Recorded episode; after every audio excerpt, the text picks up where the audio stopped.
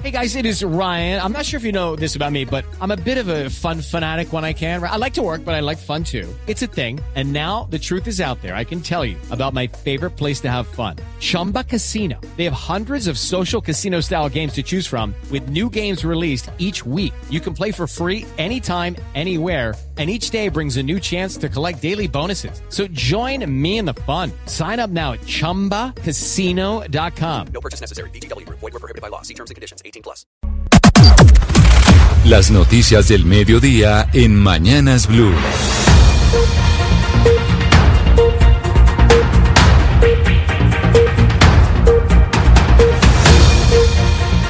Son las 12 del día en punto y es momento de que usted se actualice con las noticias de Colombia y del mundo aquí en Blue Radio. Y precisamente con la mano de don Eduardo Hernández que tenemos mayor actualización de lo que comentábamos sobre el debate de moción de censura que busca sacar de su cargo al ministro de la Defensa Carlos Holmes Trujillo. Así es, más detalles que nos cuenta hasta ahora Kenneth Torres. La moción de censura fue radicada la semana anterior por 22 congresistas de partidos como la Alianza Verde, el Polo Democrático, Decentes, Colombia Humana, entre otros, y busca sacar de su cargo al ministro de Defensa Carlos Holmes Trujillo, según dijo el representante Inti Asprilla. Próximo martes a las 2 de la tarde ha sido citado a debate de moción de censura al ministro Carlos Holmes Trujillo. Es importante resaltar que en esta ocasión no se aceptará de ninguna manera la ausencia del ministro ni su presencia virtual. Es obligación del ministro venir a dar la cara al Congreso de la República y dar explicaciones respecto a los ya conocidos hechos por la opinión pública que han generado indignación por su complacencia cínica. Esta será la primera moción de censura que enfrenta el ministro de Defensa, Carlos Holmes Trujillo, ya que en el Senado también se tramitó otra por parte del Polo Democrático.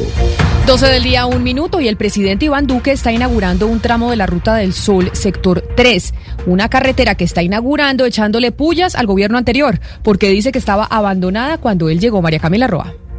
Buenas tardes. Desde Bosconia, en el departamento del Cesar, el presidente Iván Duque hizo la entrega de 48 kilómetros que hacen parte del tramo 3 de la Ruta del Sol. Allí aseguró que cuando llegó al gobierno esta ruta estaba desfinanciada, que parecía una obra fantasma y que también estaba envuelta en marañas jurídicas. Escuchemos al presidente porque aquí los compañeros del Congreso saben lo que nosotros encontramos cuando empezó nuestro gobierno. Esto le decían algunos que ya era una carretera fantasma, que caminaban los ciudadanos, que pasaban los carros, veían las obras ahí, a la hontananza, tiradas. Son 48 kilómetros, 18 renovados y 30 nuevos por un valor de 138 mil millones de pesos que se espera beneficien alrededor de 527 mil personas, principalmente de Bosconia y Valledupar. En más noticias, a las 12 del día, dos minutos, les contamos que la alcaldesa Claudia López dice que el año entrante va a comenzar la construcción del corredor verde que promete para la carrera séptima de Bogotá. José Luis Pertus. Eduardo, buenas tardes. Y estará listo en el año 2023. Tendrá un valor de 1,2 billones de eh, pesos y es el corredor verde de la séptima que tendrá también participación ciudadana, lo confirma la alcaldesa Claudia López hace pocos minutos, aquí desde la carrera séptima en el centro de Bogotá. Para el corredor verde séptima estimamos una inversión de 2.1 billones de pesos en su diseño y en su construcción. Y para quienes dicen, pero eso cuándo va a estar? Esta obra la van a estrenar los bogotanos en una primera parte en el 2024 y la van a tener completa los bogotanos en el 2025. Esto no es para que se haga por allá en 10 años algún día, no. Esto empieza el año entrante. El año entrante empezamos esta obra.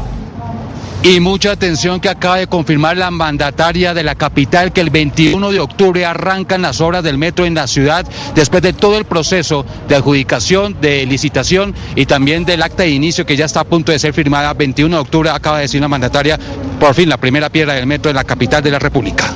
Una buena noticia, gracias José Luis, 12 del día, 4 minutos y sigamos en Bogotá porque se está conociendo hasta ahora, Eduardo, los datos de la encuesta Bogotá, cómo, cómo vamos, que midió el comportamiento de los ciudadanos durante la cuarentena. Pues mira, hay muchos datos interesantes. Uno de ellos dice que solo el 39% estuvo satisfecho con el servicio de Internet, a algunos se les caía mucho, el 30% tuvo conflictos con la policía, tratando obviamente de ejercer controles durante estas medidas excepcionales y cerca del 43% de los encuestados dijeron haber hecho donaciones para ayudar a otros. El resumen lo tiene Estefanía Montaño.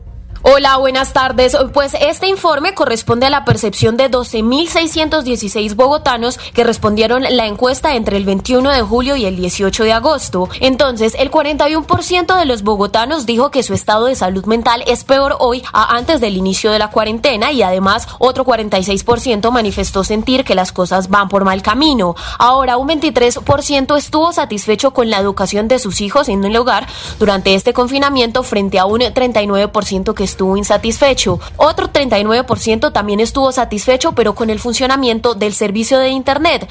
Sin embargo, los otros servicios estuvieron por encima del 60% de satisfacción, lo que quiere decir que el servicio de Internet estuvo muy bajo durante la cuarentena.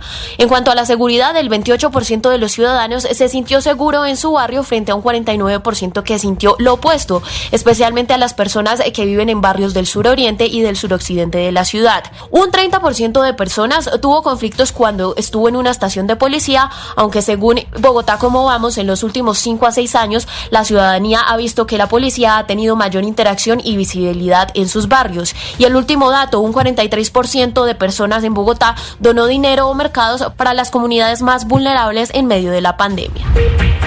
Y sigamos en Bogotá porque una mujer en la capital se enfrentó a un ladrón en medio del asalto al bus en el que ella se estaba movilizando y logró que la policía lo capturara. La mujer sufrió una herida en una mano y tendrá que someterse a intensas terapias si la quiere volver a mover. Héctor Rojas. La mujer de 32 años fue atacada por dos delincuentes quienes se subieron al bus en el que ella se encontraba junto a su pequeña hija y tras haberla despojado de sus pertenencias y celular, uno de los sujetos la hirió con un cuchillo en su mano izquierda. Conversamos con ella hace pocos minutos antes de ingresar a cirugía y esto fue lo que nos contó. Está bien comprometida porque pues siempre me dañó unos tendones de la mano, me tienen que reconstruirlos.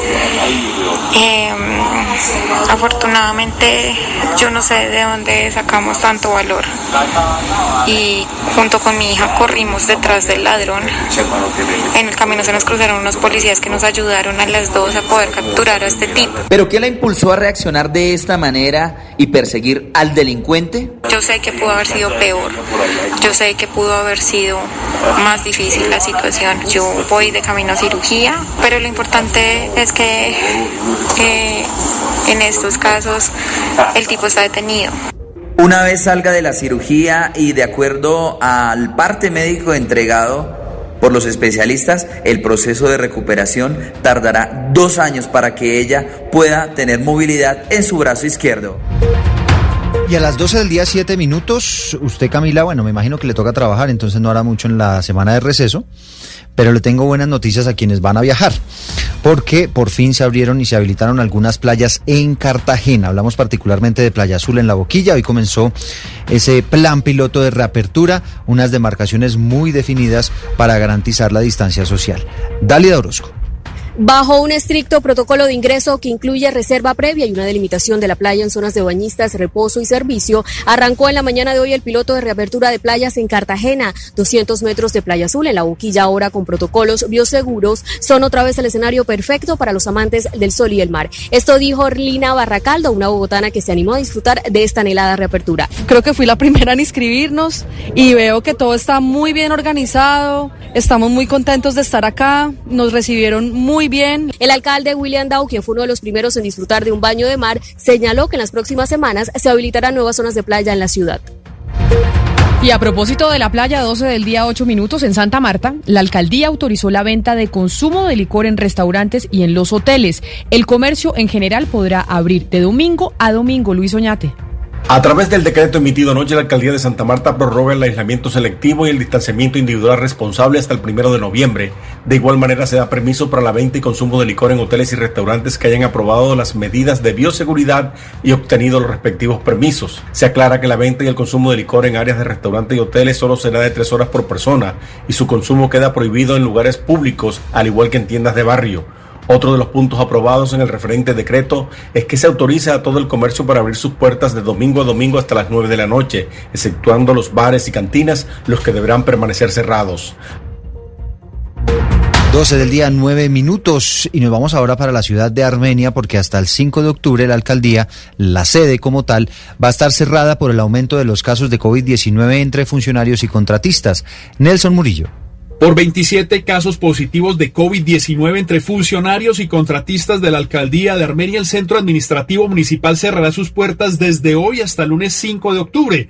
El alcalde de la ciudad, José Manuel Ríos, que también tiene COVID y está en aislamiento, indicó a la ciudadanía en un video que no se puede bajar la guardia ni confiarse ante el virus. El burgomaestre también indicó que se mantiene un lavado especial de las instalaciones del centro administrativo municipal para garantizar que no haya más contagios en esta sede municipal.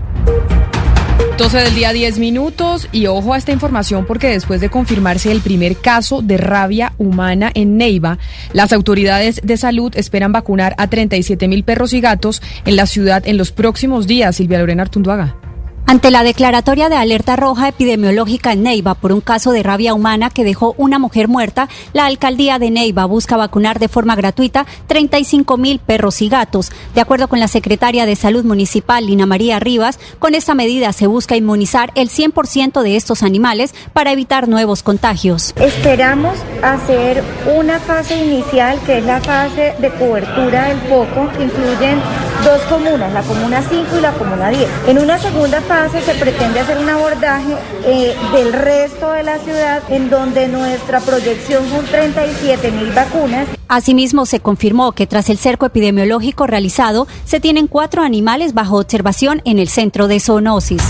Entonces, el día 11 minutos hay resultados de un mega operativo de la Fiscalía y la Policía. Capturaron a 270 personas señaladas de haber cometido diferentes hurtos en distintas modalidades en eh, diferentes regiones de Colombia. Michelle Quiñones. 226 personas fueron capturadas por orden judicial y 44 en flagrancia, en un importante operativo a nivel nacional en 21 departamentos y tres ciudades capitales. Habla Carmen Torres Malaver, delegada de la Seguridad Ciudadana. El trabajo articulado entre la Fiscalía General de la Nación y la Policía Nacional desarrollado durante el mes de agosto permitió impactar 55 grupos delincuenciales, capturar y judicializar a 270 personas, de las cuales 213 recibieron medida de aseguramiento, es decir, el 79%. La Fiscalía, a través de sus sistemas de información, logró establecer que de los 270 capturados, 101 presentan recurrencias en el delito de hurto, es decir, tienen más de una anotación en el SPOA, por lo que ya han sido procesados. Uno de ellos incluso tendría 27 anotaciones. En Bogotá se impactaron 14 bandas delincuenciales, en Bolívar y Norte de Santander 4 y en Magdalena, Santander y Nariño 3.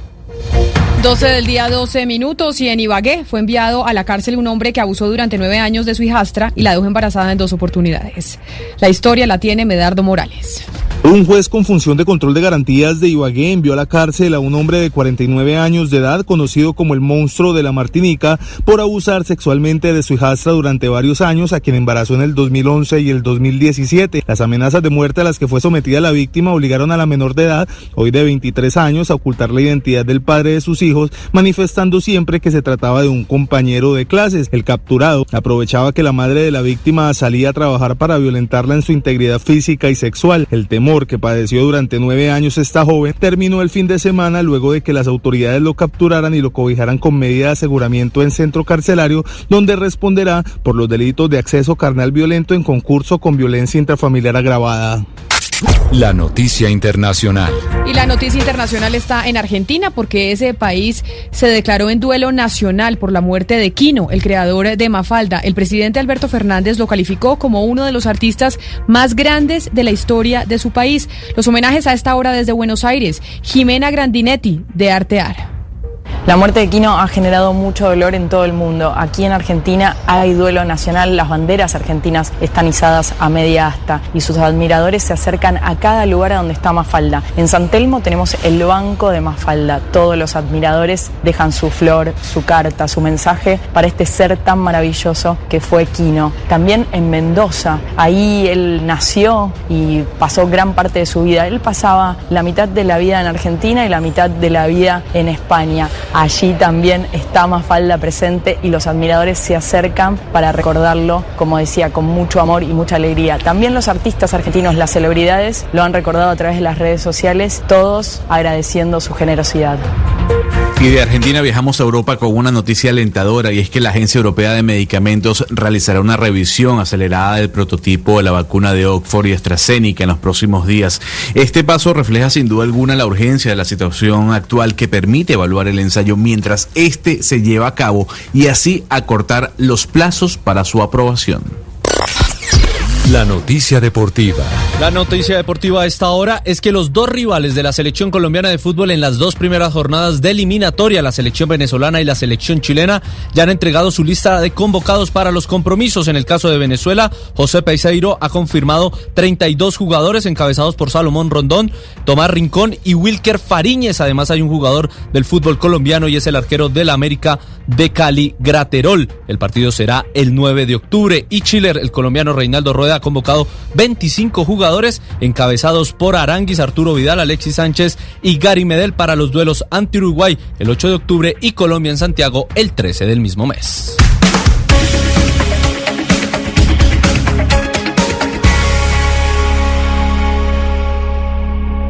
Hello, it is Ryan, and we could all use an extra bright spot in our day, couldn't we? Just to make up for things like sitting in traffic, doing the dishes, counting your steps, you know, all the mundane stuff. That is why I'm such a big fan of Chumba Casino. Chumba Casino has all your favorite social casino style games that you can play for free anytime, anywhere with daily bonuses. That should brighten your day a little. Actually, a lot. So sign up now at chumbacasino.com. That's chumbacasino.com. No purchase necessary. Group. Void were prohibited by law. See terms and conditions. 18 plus.